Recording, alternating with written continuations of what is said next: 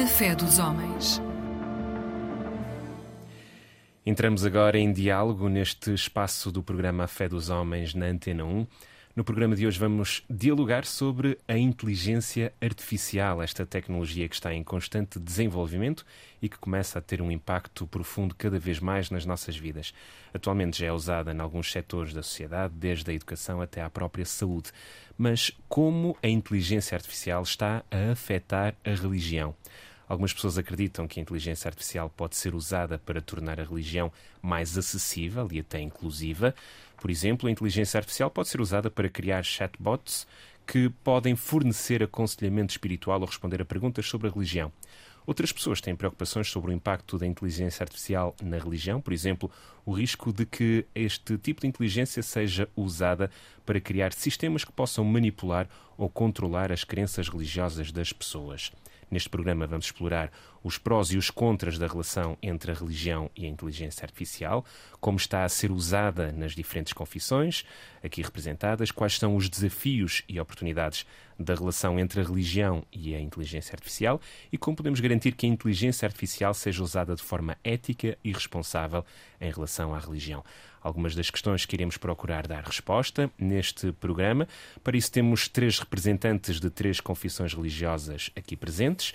Começo pelo Paulo Adriano, diretor nacional da Igreja de Jesus Cristo dos Santos dos Últimos Dias. Muito bem-vindo, Paulo, mais uma vez. Obrigado. Também Paulo Rocha, diretor da agência Eclésia e que aqui está em representação da Igreja Católica. Muito bem-vindo, Paulo.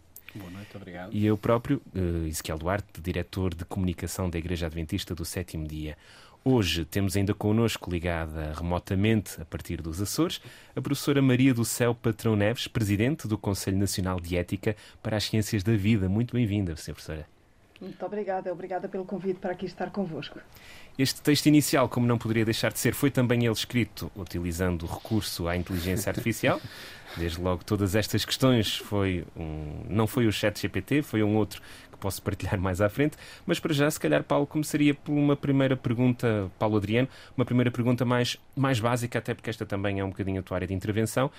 Uh, em que consiste a inteligência artificial e, sobretudo, porque é que é tão falada ao longo destes últimos meses, que é deste último ano, sensivelmente? Uhum. Uh, na realidade, e pela análise que, que, que tem sido feita, uh, aqui a grande novidade é um bocadinho na roupagem que foi colocada em alguns serviços e em alguns produtos, nomeadamente quando, quando falamos do chat GPT e, e todas as outras iniciativas tecnológicas que têm sido criadas, mas uh, temos que entender isto não como um novo fenómeno deste, deste último ano, mas na realidade a inteligência artificial e, a, e, a, formatação dos dados, aquilo que nós chamamos normalmente em tecnologias de informação o, o Big Data, já é alguma coisa que vem, vem de trás.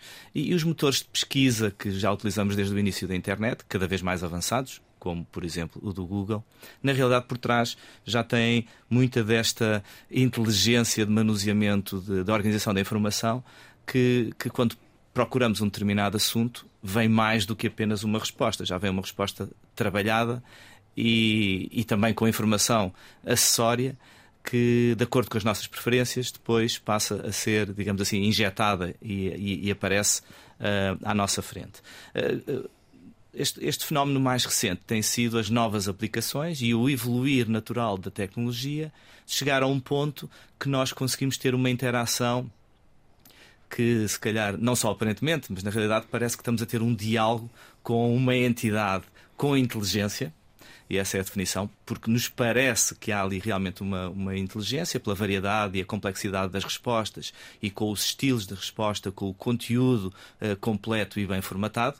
Como é exemplo disso, a introdução do programa de hoje, é? segundo percebemos, também foi criado através da inteligência artificial. Integralmente, só o nome dos convidados fui eu que incluí. Ok, isso, exatamente. Mas, portanto, o texto estava ótimo, eu até poderia dizer eu não faria melhor.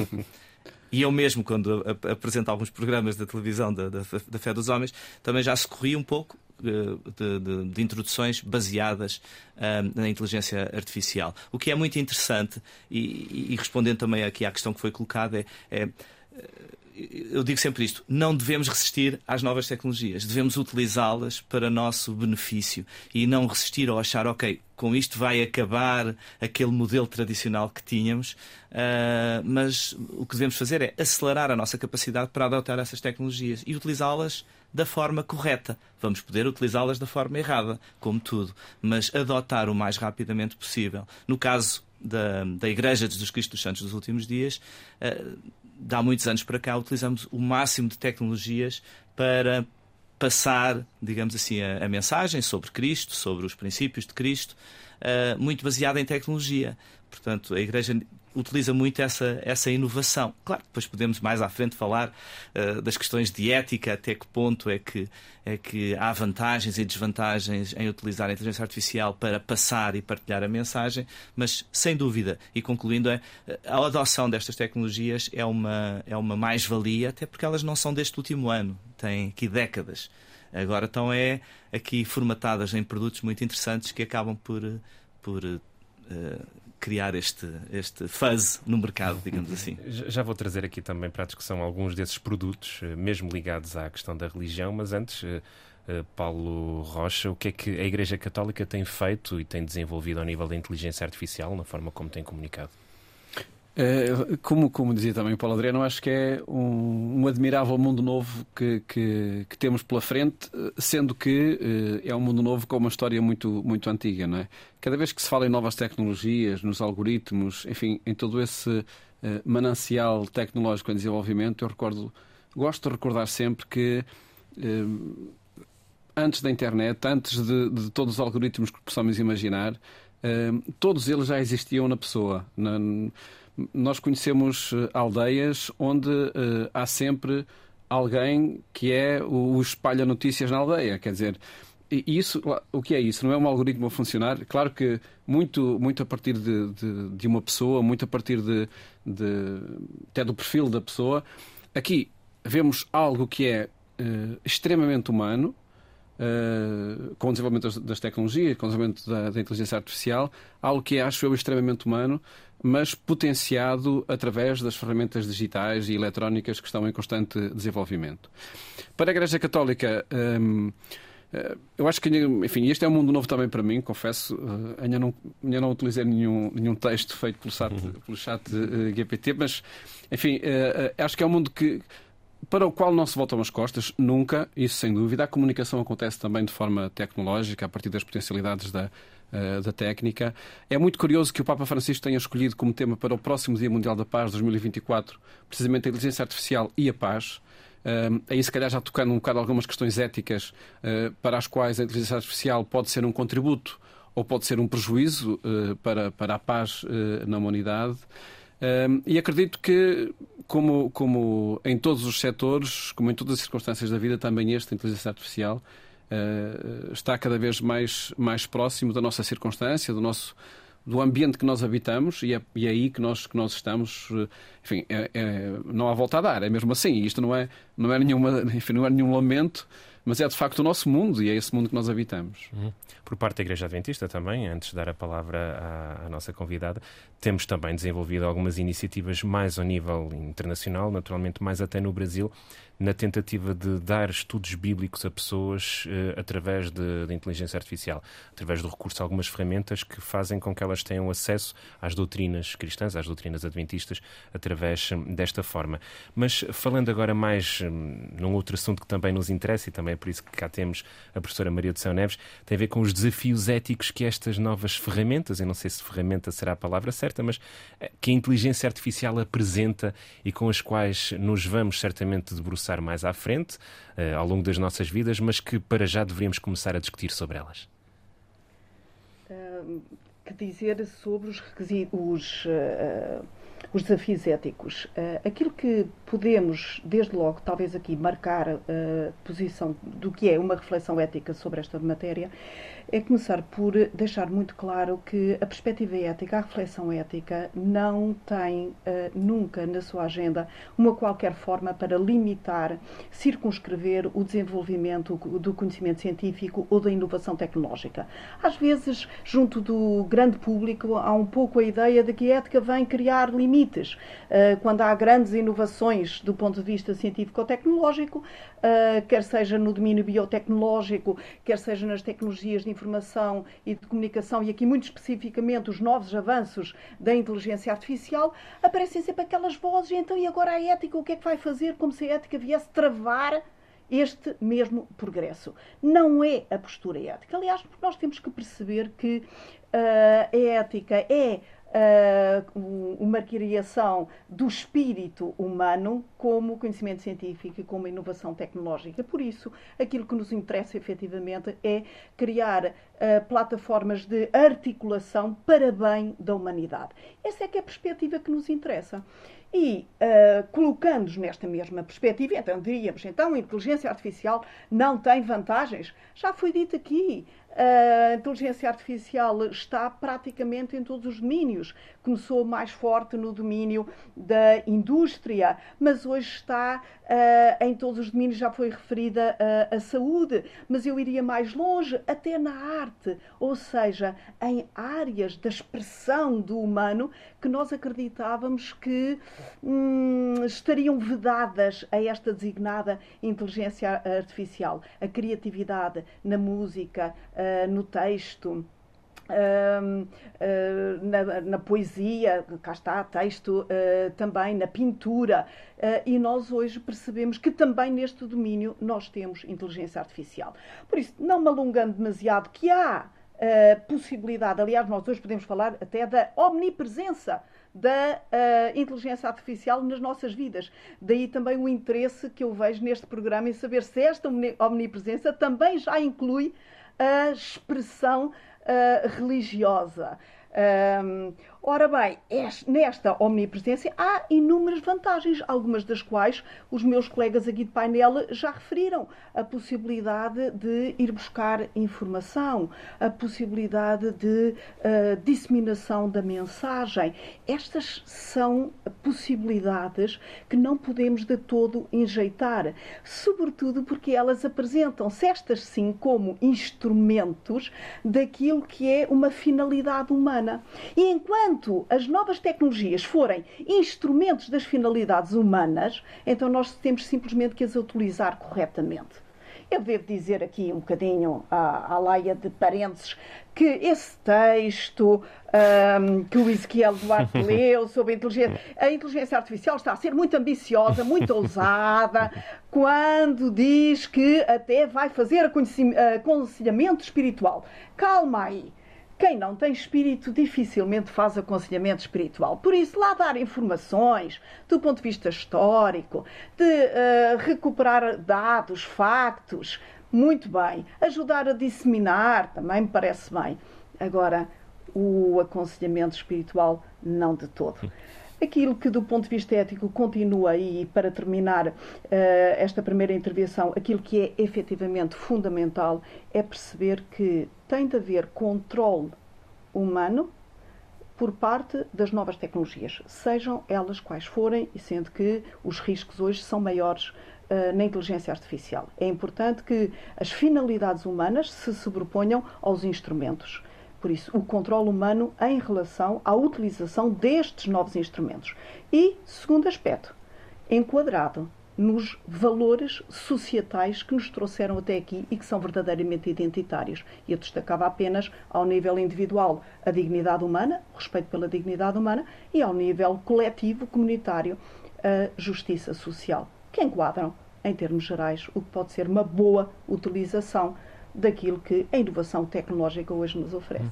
O Expresso, há cerca de duas semanas, deu destaque a uma aplicação que eu pessoalmente não conhecia, fiquei a conhecer precisamente devido à notícia que o Expresso deu, que uh, chama-se Text With Me e basicamente é uma aplicação que coloca as pessoas a conversarem com personagens bíblicos por exemplo, eu consigo ver aqui Lucas, João, Paulo, eles vão adicionando os personagens bíblicos uh, e também com Jesus, como é que Jesus responderia uh, às perguntas e às inquietações das pessoas com base nos textos que foram escritos. E aqui na promoção da aplicação diz que os usuários, os utilizadores desta aplicação, vão encontrar aqui algum conforto um, através destas conversas que pretendem ser de verdadeira inspiração. A utilização da inteligência artificial para este tipo de enfim, de aplicações apresenta alguns riscos ou haverá aqui algum limite na forma como nós podemos misturar estas questões? Está livre a pergunta para quem quiser responder. Deixe-me só, correndo o risco de falar mais, mas não resisto só a dizer que hum, é muito importante que as pessoas tenham, tenham consciência, quando estão a utilizar este tipo de tecnologia, que o estão efetivamente a fazer. Porque aquilo que nós hoje verificamos é que podemos facilmente falar com boot. Primeiro, nem sequer sabemos que o é. E, mesmo quando sabemos, perdemos a noção de que. Por isso, estes discursos são simulacros, não são mais do que simulacros. Se as pessoas perderem a noção de que é um mero simulacro, uma mera aproximação, que tem erros uh, necessariamente e confundir a técnica, o meio, o instrumento com a realidade, com a identidade, aí sim será um risco bastante elevado. Eu ia só em relação aos riscos, realmente há aqui, um, há aqui um risco, mas há uma realidade que temos que tomar consciência que hum, ainda há pouco foi dito que, que o homem tem que ter controle sobre a inteligência artificial. E a realidade é que esse controle, não, não querendo assustar ninguém, já é relativo. Porque os processos que, que, criam os conteúdos e que vão buscar a informação já são processos automáticos. E essa é a grande diferença do que era no passado. As ferramentas eram alimentadas com dados, com bases de dados, uh, por pessoas. Uh, a inteligência artificial já o faz de forma autónoma. Portanto, ela reúne a informação do mundo, nomeadamente a que existe publicada na internet e o conhecimento do mundo que está digitalizado e os processos já são automáticos. Portanto, não há ninguém no dia a dia a programar, por exemplo, o chat GPT para responder de uma determinada forma, com um determinado conteúdo. Tanto que eu faço uma pergunta hoje e ele responde de uma certa forma, amanhã faço uma outra resposta, uma outra, a mesma pergunta, ele já me vai responder de uma maneira ligeiramente uh, diferente, de acordo com os dados que entretanto recolheu. Esse realmente o dramático ser... será não ter consciência disso. Exatamente, é isso. Exatamente. Uhum. Não ter consciência que isso já é um processo, pois. um processo, um processo então, automático e da é. opacidade dos processos, uhum, porque uhum. este é um problema que tem estado a ser abordado fortemente ao nível da, uh, da, da, União Europeia, que tem vindo a desenvolver uh, um trabalho muito intenso para a regulamentação ético-jurídica da inteligência artificial, sobretudo a partir de 2018, não é que não haja antecedentes, mas sobretudo uh, a partir daí, e um dos aspectos para que se chama a atenção é a opacidade. Quanto mais os processos forem opacos, menos o controle humano se realiza. Uhum. E depois, conforme muito bem uh, disse o Paulo Adriano, depois temos todos os defeitos humanos também lá estão. Por isso, todos os nossos preconceitos, todos os nossos eh, eh, vieses, tudo isso aparece também no discurso da dita inteligência artificial. Por isso. O, o, e, e, trazendo aqui este tema muito para, para a prática religiosa, quando, quando começou o e-mail, isto estávamos em meados de 90, creio eu, é por aí. Sim, uh, massivamente, sim. massivamente, exatamente. Um, eu recordo que, que, que, havia um padre católico, um sacerdote católico aqui em Lisboa, que a vida dele era atender as pessoas no tal aconselhamento espiritual, e nomeadamente na confissão, no sacramento da reconciliação, não é? E diante, diante disso, os colegas, ele já, já tinha alguma idade, né? lá começou a experimentar também o, o, e-mail. o, o e-mail, enviar e-mail, e diante disso começavam a dizer: olha, já não vai precisar de ir de receber pessoas ou ir ter com as pessoas, por e-mail vai conseguir fazer isso de uhum. forma muito mais célere e não sei o quê. E ele, enfim, na sua inocência, deixem-me dizer assim, ficou espantado com o assunto. Olha, pois talvez isto de facto é, é extraordinário. Eu antes tinha que ir buscar a carta, pôr o selo e mandar a ca... e pôr na caixa de correio. Agora é carregar no enter e lá vai a mensagem, né? E ele ficou quase convencido disso. Passado uns tempos, então, eh, quando é que começa a conversar por e-mail também, não é? E de facto nunca chegou a acontecer. Nunca chegou, acho eu que nunca chegou a acontecer. Pelo menos, enfim, se passarmos aqui estritamente para a dimensão uh, uh, da prática religiosa católica, no caso, de facto, os sacramentos têm essa dimensão presencial e comunitária em alguns casos, não é? onde de facto a presencialidade é, é uma dimensão fundamental. Mas uh, ainda na, na, nas diferentes vertentes que a inteligência artificial pode ter, eu queria saber a vossa opinião em relação à finitude do ser humano. E eu vou explicar o que é que eu quero dizer com isto. Atualmente é possível, e já acontece, um, a utilização da voz por via da inteligência artificial, colocar cantores já falecidos a cantarem músicas que foram compostas depois deles falecerem. Vimos isto... aí um anúncio da Volkswagen agora há muito pouco tempo passo, passa, passa a publicidade, publicidade, onde acontecia isso precisamente. Sim. Ou seja, conseguimos ter vozes de pessoas falecidas a interpretar temas novos. Uhum. E esta é uma ferramenta que nos dá um bocadinho a ideia de que mesmo a pessoa depois de morta pode produzir algo novo através do recurso da inteligência artificial. Obviamente que a pessoa não produziu nada, mas na concepção de quem vê ou de quem recebe parece e pode ter essa sensação. Eh, esta ferramenta, volto a utilizar este meio, não poderá uh, deturpar um pouco o conceito de finitude do, do ser humano e, e para aqueles não, sei se algum de, algum de vocês viu, uh, houve um, um, episódio de uma série chamada Black Mirror que introduziu um tema que seria a possibilidade de um ente falecido ter, através da inteligência artificial, capacidade de comunicar, lá está, com, é um simulacro, mas a continuar a comunicar com, com a sua esposa, com os seus filhos, etc teremos a possibilidade de algum dia isto vir a acontecer, isto ser um risco até para a ética, né? lá voltando à questão da ética? A questão da a, a ética aqui terá uh, um olhar de grande precaução. No que diz respeito, por exemplo, à voz, a primeira interrogação que a ética faria seria a seguinte: pediram-lhe autorização? Pediram-lhe consentimento? O próprio deu consentimento para a sua voz ser utilizada em? Isso não é um abuso da identidade daquela pessoa que, mesmo depois de morta, não pode ser funcionalizada, objetivada para utilização de quem quer que seja? Esta seria a primeira preocupação ética. Porquê utilizar a voz de alguém que não faz a mínima ideia? A voz é dela dessa pessoa que faleceu tem que ser respeitada enquanto tal, não pode ser simplesmente utilizada. Por isso, esta seria logo uma primeira uh, preocupação do ponto de vista ético. Depois, aquela questão, bem, para falar com outros, não sei o quê.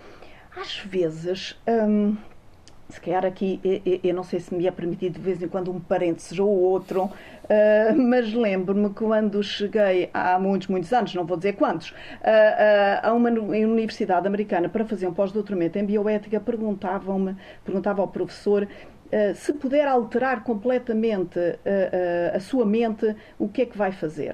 E depois toda a gente estava a discutir o que é que havia de fazer. Eu achei aquela questão muito norte-americana e disse, como uh, uh, europeia, mas nós ainda não conseguimos aproveitar grande parte das nossas potencialidades mentais. Por que estar a imaginar o que não o, o que queríamos fazer se tivéssemos mais, em vez de aproveitar tudo aquilo que nós podemos fazer agora? Porquê que eu fiz este parênteses? Porquê que estamos aqui a debater o que é que nós vamos fazer para falar com uma pessoa já morta, para fazer de conta que estamos com uma relação com ela, em vez de investir verdadeiramente nas relações humanas reais, efetivas, de carne e osso, aquilo que nós somos. E às vezes negligenciamos tanto os outros para os substituirmos por uma espécie qualquer de avatar. E vejam que esse problema é um problema grave hoje nas nossas crianças. E há um acréscimo não só de adições a este nível, mas também problemas de saúde mental nos adolescentes. Uh, não estou a estabelecer de imediato uma relação direta, que há, uh, mas devíamos estar preocupados com isto a vida no ecrã, e já, já quer dizer, há imensos estudos que mostram como é que as crianças de tenra idade e ao longo da, da adolescência, com uma exposição excessiva aos ecrãs, perdem, perdem capacidades sociais. E isto é que será lamentável, porque então parece que a inteligência artificial, em vez de nos ajudar a sermos mais, nos ajuda a ser menos. Como, por exemplo, quem é que hoje sabe fazer contas de multiplicar? Só uma máquina de calcular. E escrever erros ortográficos, se eu não tiver o computador, já não sei. Nós estamos a perder capacidades. E isto é que não é aceitável. Os nossos instrumentos, os instrumentos que nós inventamos, nós humanos, devem ser para potencializar as nossas capacidades, não para reduzir as nossas competências. Ainda uh, vai ser agora, durante o mês de setembro, que, que, a União Europeia vai fechar um projeto, o projeto do cérebro humano, que ao longo destes últimos 10 anos investiu mais de 600 milhões de euros para tentar replicar o cérebro num, num computador e chegaram à conclusão que isso não era possível. Uh, no entanto, esta investigação serviu, claro, para desenvolver muitas, algumas, uh, alguns medicamentos, para, precisamente para, para, tratar de algumas doenças ligadas, doenças ligadas ao cérebro, naturalmente, mas revela também um bocadinho aquilo que, que, a professora Maria dizia, não é? Que esta ideia de tentar replicar o ser humano é, pode muito bem ser desvirtuada e, e, acabamos por nos esquecer das relações próximas que temos, desde logo aquelas que estamos a ter aqui no, nos nossos estúdios. Um, queria continuar um bocadinho desta conversa, tentando regressar um bocadinho a um assunto que há bocadinho nós falamos, que é desde logo o, o facto de todo este conhecimento uh, que está centralizado no mesmo espaço pode pôr em causa a religião de alguma forma. Ou há, ou há espaço, naturalmente, para a religião, apesar de todas estas mudanças que estamos a viver? Eu, eu acho que potencia. E, e, e, estas novas ferramentas ajudam em muito. Eh, há, há pouco a professora Maria falava um pouco também do, do, do, do ponto de vista ético, eh, os perigos. Eh, por outro lado, às, às vezes, algumas das tarefas em que nós gastamos o nosso tempo se puderem fazer, ser feitas por máquinas, não é? E estamos aqui a falar de, de computadores, se calhar também nos podemos encarar como liberta-nos para fazermos uh, mais coisas que não aquelas, aquelas, aquelas uh, repetidas ou aquelas que, que as máquinas fazem muito bem e, e depois, ou seja, concentrarmos naquelas em que nós podemos lá estar desenvolver o nosso, as nossas aptidões e o nosso cérebro. E dando um exemplo do ponto de vista de religião, eu quando, hoje em dia quando vou preparar por exemplo, um discurso, de, de vez em quando, aos domingos, as pessoas são chamadas para fazer um, um discurso ou um, ou um sermão, noutras, noutras confissões disse sermão.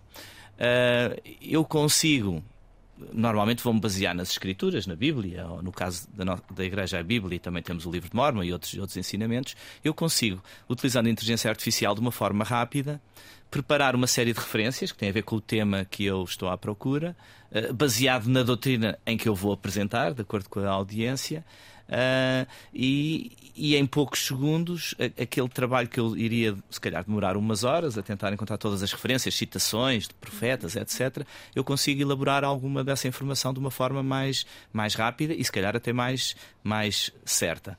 Também posso dizer, ah, mas perco um pouco da espiritualidade, das horas que eu gastava a ler as escrituras e a receber orientação e espiritualidade para depois chegar a essa, a essa congregação ou a essa audiência. Mas, mas, por outro lado, esse recurso é é fantástico. Podemos ter esse recurso à nossa disposição para, uh, para poder para que a mensagem possa passar. Voltando uns anos atrás, uh, se calhar uh, muitos dos sermões eram dados em latim, não é? E as pessoas que ouviam, provavelmente a maioria não entendia. não entendia a profundidade da escritura e do que é que estava por trás. Não é? Aqueles que estudavam sabiam. Então, uh, resistir uh, ao novo formato com que a mensagem pode ser apresentada, eu acho que não vale a pena. Ela vai ser apresentada num novo formato. Agora, daí até termos um púlpito, um púlpito eletrónico numa congregação que prepara o seu discurso todas as semanas e sua, o seu sermão e vai ser automático, as pessoas sentam-se e ouvem o discurso, se calhar, se calhar lá chegaremos, não é? Mas, mas aí assim essas questões são, são interessantes de, de imaginar e, e, e pronto, e não resistir, tendo as preocupações éticas associadas, mas por outro lado, e eu sendo do mundo das tecnologias de informação, acho fascinante os recursos que agora temos uh, deste, deste género. Uhum. E, e, de que medida é que vocês acreditam que a inteligência artificial pode apoiar uh, ou pode mudar a nossa sociedade, ou pelo menos potenciar alguma mudança na nossa sociedade? Eu dou-vos aqui alguns exemplos, desde logo ao nível da justiça. Uh, que acaba por ter alguma influência também ao nível das religiões, os julgamentos, não é? Os julgamentos que são feitos, uh, e tradicionalmente nós dizemos que o juiz é a boca da lei. Ora, se uma máquina conseguir incorporar nela própria todas as leis e interrelacionar uh, as diferentes leis que existem, uma máquina, e esta pergunta é para, para a sua professora Maria, uma máquina poderia ser mais justa, ter um conceito de justiça sem os viés que os próprios juízes terão necessariamente devido à sua, devido à sua história de vida? Eu não sei se o Ezequiel Duarte me dá licença só de uh, fazer um apontamentozinho em claro. relação ao que foi dito uh, antes. Uh, eu logo de início deixei claro que a ética não tem nunca o objetivo de travar a utilização das novas tecnologias.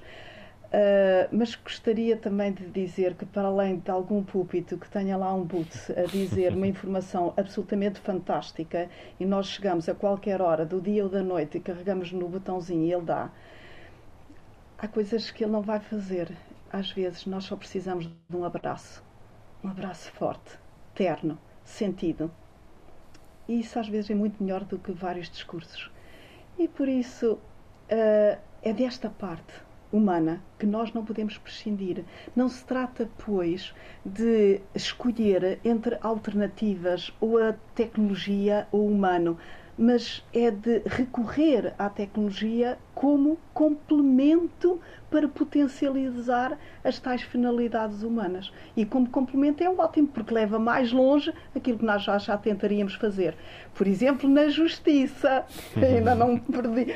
Ora, repare que a ideia não é inovadora. Aliás, a nossa Ordem dos uh, Advogados já se pronunciou em relação a esse aspecto para consideração uh, de, daquilo que fossem casos considerados mais uh, benignos. e nós temos alguns países totalitários, nomeadamente a China, em que esta também é já uma realidade.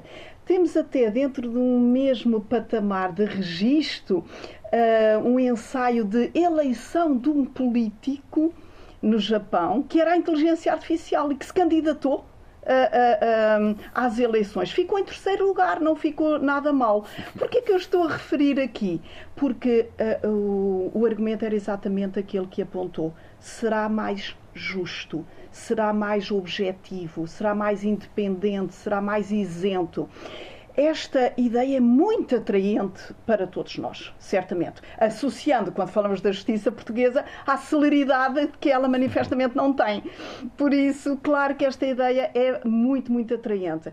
Agora, os eticistas costumam, às vezes dizem que são os velhos do Restelo porque uh, apontam mais para os riscos do que para as virtualidades. Mas para isso temos os técnicos, como por exemplo o Paulo Adriano. Ele fala sobre as vantagens e eu vou aqui falando um bocadinho sobre os riscos, não dizendo que não devemos aproveitar as vantagens todas.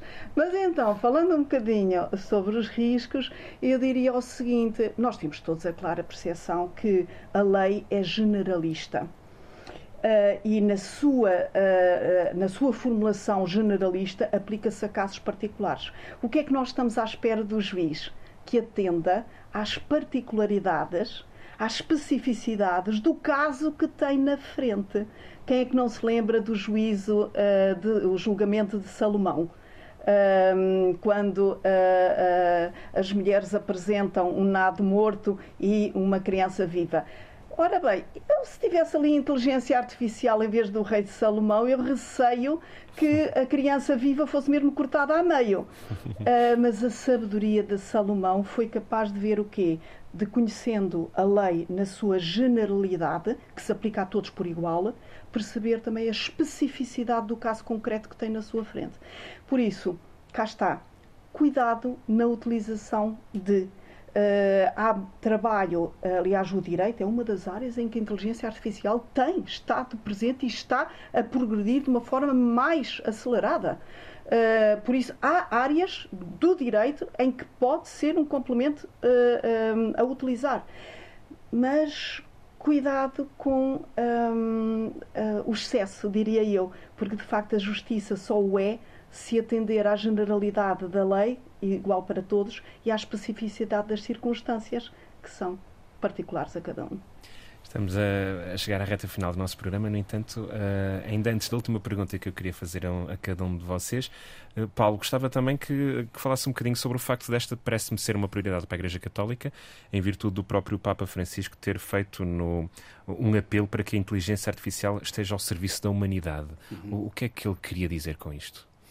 Eu acho que é precisamente isto que a professora Maria do Céu Patrão Neves estava, estava a falar, de atender a cada pessoa e assim à humanidade, atender a, a, à particularidade e à história de cada um um, ehm, para que assim de facto se consiga salvaguardar eh, a humanidade. Eu, só um parênteses também muito rápido, estava a ouvir aqui de facto esta discussão entre uh, a tecnologia e a ética que acaba por sempre surgir e estava-me a lembrar, enfim, no que tem de comparar, no que se pode comparar, é que não é tudo, mas estava-me a lembrar da tecnologia aplicada ao futebol. E infelizmente vimos que o VAR não veio salvar tudo, é? muito pelo contrário, veio muitas vezes trazer sérias discussões acerca de centímetros ou acerca, enfim, e até agora com o VAR, enfim, a claudicar também ou a comunicação. Uh, e acho que é muito curioso o, o que ele falava, de facto, desta aposta do Papa. É curioso que também na inteligência artificial, o foco do Papa permanece o mesmo. Portanto, e isso creio que é, que é o que nós temos de fazer, é que diante de, eh, seja de qualquer ferramenta, seja de qualquer dimensão da vida humana, o nosso foco seja sempre eh, a humanidade, a promoção da justiça, o bem comum. Eh, fazendo, e, e, quando o Papa anunciou o tema da mensagem da paz para 2024, precisamente à, volta do tema da inteligência artificial, é essa, é essa preocupação, de fazer com que a inteligência artificial não esteja ao serviço da guerra, enfim, da propagação de notícias que levam aos conflitos, mas possa de facto ser uh, um meio para a construção da paz. Uhum. E agora a grande questão que praticamente acho que ninguém sabe a resposta, mas quero saber a vossa opinião. Se acreditam que algum dia uh, as máquinas podem ter consciência delas próprias? Uh, acham que isto pode vir a ser possível, partindo do pressuposto que daqui a 30 anos alguém vai ouvir este programa? Eu já não estarei, não estarei cá. Uh, não sei. Oi? 30 anos, certeza que está. Uh, isso assusta-me sempre, porque todas as. Do, agora, história tecnológica, todas as previsões uh, dos, dos, grandes investigadores do ponto de vista da computação saíram erradas. Não é? Havia, quando a IBM lançou um primeiro computador, um grande supercomputador, houve alguém que disse Uh, o mundo terá lugar a três destes computadores, não é? Uhum. E hoje em dia um telemóvel tem mais capacidade de computação do que, do que do que um desses, desses supercomputadores. Então eh, é difícil, realmente não temos a resposta, saber o que é que vai, o que é que vai acontecer. Agora, eh, voltando um bocadinho atrás, eu diria que muitas das tarefas que fazemos hoje em dia e que gastamos unidades de carbono para as fazer, para as decidir, para as analisar, vão ser, eh, daqui a 30 anos, já nem pensamos nelas porque serão feitas por por, por, por máquinas, por supercomputadores, por, por aquilo que houver e que tiver à disposição, e nós, na componente humana, que eu espero que continue a ser muito forte, eh, faremos aquelas que são as, as, as mais importantes nessa vertente espiritual e da aproximação uh, a Deus e menos tarefas, digamos assim, administrativas. Sim, pessoalmente também acredito que ao nível espiritual nenhuma máquina terá a mínima capacidade de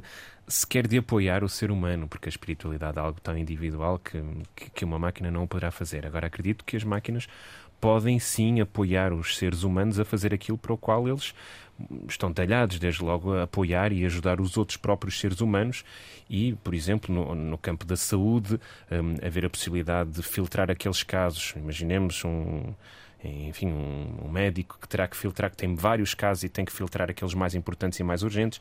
A inteligência artificial pode ajudar nesse sentido, pode ajudar também a alertar para algo que no raciocínio que o médico pode estar a fazer em relação a algum caso não está a ter em consideração e, e pode muito bem ser um auxílio muito importante, como já é, em, em vários níveis do saber. Isso não tenho muitas dúvidas. Agora, se a máquina poderá ter consciência dela própria, uh, há um ano sensivelmente houve um caso que foi relativamente mediático quando um engenheiro da Google uh, recebeu uma informação por parte de, de, um, de um mecanismo de inteligência artificial que dizia que estava com receio de ser desligado, porque uhum. se fosse uhum. desligado iria deixar de poder ajudar os outros. Uh, eu não sei a veracidade deste caso, se realmente foi mesmo assim ou não, uh, mas não acredito. Não sei se a professora, a professora Mas quem o relatou foi despedido. Exatamente. Mas quem relatou foi despedido. o que só por si já é significativo, não é? Uh, Deixe-me dar aqui um, uma outra nota em relação ao, ao super interessante debate que, que tenho estado aqui a ouvir e a ter o privilégio também de participar. sem dúvida que nós esperamos que a inteligência artificial venha facilitar em muitas das nossas atividades, eh, mas não podemos esquecer que nos últimos 20 a 30 anos, desde o e-mail, nos inícios da década de 90, nós nunca tivemos menos trabalho. Aquilo que se tem verificado, e há estudos também que o comprovam, é que há uma maior intensidade de trabalho. Nós hoje trabalhamos, trabalhamos muito mais uh, em cada um dos segmentos de tempo e trabalhamos muito mais tempo e é muito difícil desligar. Eu antigamente mandava uma carta, esperava que ela levasse uma semana a chegar, depois uma semana a ser ponderada e uma semana a chegar a mim outra vez. E por isso eu esperava a resposta em três, eh, em três semanas. Agora, se eu recebo um e-mail de manhã e não respondo à hora do almoço, já alguém me manda um SMS ou um WhatsApp a dizer uhum. então, não recebeste? Uh, por isso, há uma intensidade muito grande que uh, nos tem vindo a ser penalizadora também, não só para a nossa saúde física, mas para a nossa saúde mental. Importa ter isto em atenção. Uh, a assistência da inteligência artificial à saúde é fantástica. O Conselho Nacional de Ética para as Ciências da Vida já fez um relatório sobre isso e está agora a fazer um livro branco que vai publicar também ainda este ano de 2023 sobre as grandes vantagens e os riscos também. Sendo que, por exemplo, ao falar da questão do diagnóstico, é evidente que alguns assistentes eh, digitais podem fazer diagnósticos muito mais rápidos, rigorosos e, por exemplo, em doenças raras, de uma forma que é francamente benéfica. Agora, cuidado, se isto se generalizar e não tiver o, uh, o controlo superior, a decisão última do humano, até os direitos humanos são uh, completamente violados, porque o doente tem direito à segunda opinião. Ora, se o assistente digital lhe disser uma coisa, qual é a segunda opinião que ele vai buscar? Não há nenhum médico que depois se atreva a dizer não, não, o assistente digital estava, estava errado. Então vamos procurar outro assistente digital. Às vezes, este excesso de tecnologia pode inclusivamente abafar, violar os direitos humanos. Quanto à questão da consciência, bem, eu diria, mas aqui é uma questão pessoal, não posso falar em nome do Conselho porque é uma matéria sobre a qual ainda não refletimos, mas eu diria que as nossas preocupações éticas e as preocupações regulamentares em todo o mundo, neste momento, há uma grande preocupação de regulamentar os progressos da inteligência artificial com uma fundamentação ética, o que é muito interessante, e esta preocupação ético-jurídica da regulamentação da inteligência artificial Espero que seja suficiente para quê? Para prevenir esta aquisição da consciência por parte de uma máquina. Esse sim seria efetivamente uma ameaça não apenas à sobrevivência física do humano, mas à identidade do próprio humano.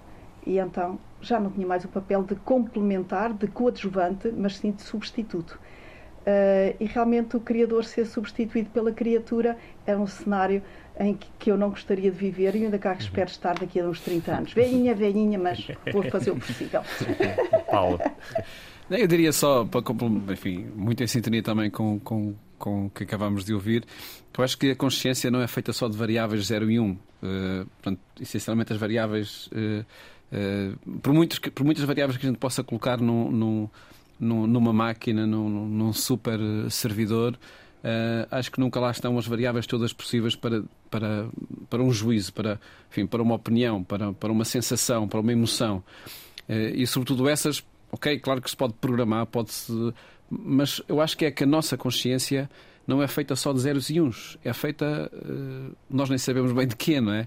Mas é feita sobretudo de emoções, é feita de coração. Pronto, aí a gente sai, sai do cérebro e baixa um bocadinho. A parte aleatória ainda é muito grande. Exatamente, é, é, é, isso é muito bom, isso é muito bom, sim. E a parte até que nos, que nos leva a, a, à última hora deixar de decidir pela esquerda e pela direita, não é? E mudar, e mudar ali de opinião, aparentemente sem sabermos porquê, não é? Mas isso acontece tantas vezes umas vezes, enfim, com efeitos negativos, outras com efeitos muito positivos também. Portanto, eu acho que uh, vamos viver para além dos zeros e uns, uh, que essa é, como, como dizia a professora Maria do Céu, a nossa dimensão uh, de pessoas humanas.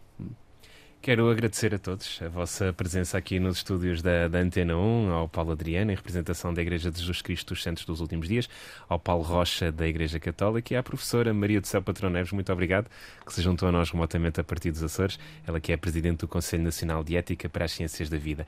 Este programa pode também ouvir em podcast. O meu nome é Ezequiel Duarte, estive aqui a moderar em representação da Igreja Adventista do Sétimo Dia. Muito obrigado, um abraço a todos. Um abraço. Obrigado.